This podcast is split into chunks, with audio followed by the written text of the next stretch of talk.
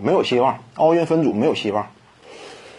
这个非常直白，没有希望。男篮的整体实力呢？放眼世界篮坛的话，那没有那么拔尖儿。你考虑到这个本身呢，这个落选赛啊，这个资格呢，竞争的难度非常大，有很多欧洲强队。那你这么一来的话，你想拔得头筹啊，你太难了。那整个你要想一场又一场的啊战胜诸多强敌呀，不现实。篮球比赛是这样，你偶尔一场以弱克强啊，有可能有希望。但是你要是场数一多的话，你每次都以弱克强啊，那就不现实了。这个还得客观认识，就是男篮呐，在世界篮坛它的实力级别，面对欧美强队，男篮可以说，你就是有姚明的时候都不好打呢。你更何况现在，你自从姚明退役之后，我们清楚啊，那零九年开始，那易建联领衔之下的男篮呐。国际赛场之上，甚至亚洲，很难站得稳。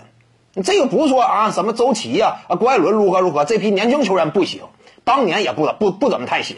自从姚明退役之后，你说那会儿啊，孙悦啊、王仕鹏啊、啊朱芳雨啊之类的这些核心骨干，那这些球迷呃口中的当年的那些啊中流砥柱，不都也在吗？但是那会儿在亚洲也立得不稳，所以呢，男篮客观的实力没有这么强。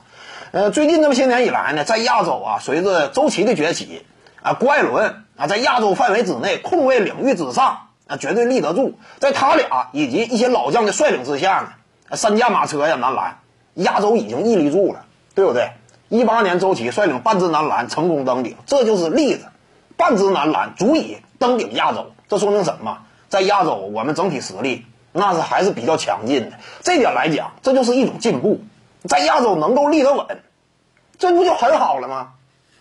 至于说打不了奥运会啊，这跟改制有关。最主要问题就在于改制。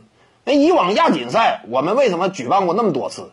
你这玩意儿跟亚跟奥运会直接挂钩的，那你现在不挂钩了，你可不就进不去了吗？你别说现在，你当初那会儿如果说不挂钩的话，很多次你也进不去。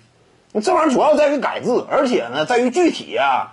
呃，一些对阵方面的这个具体情况，你比如说，伊朗队他最后打的是谁呀？那菲律宾，对不对？我们打的是谁呀？不太一样，这玩意儿。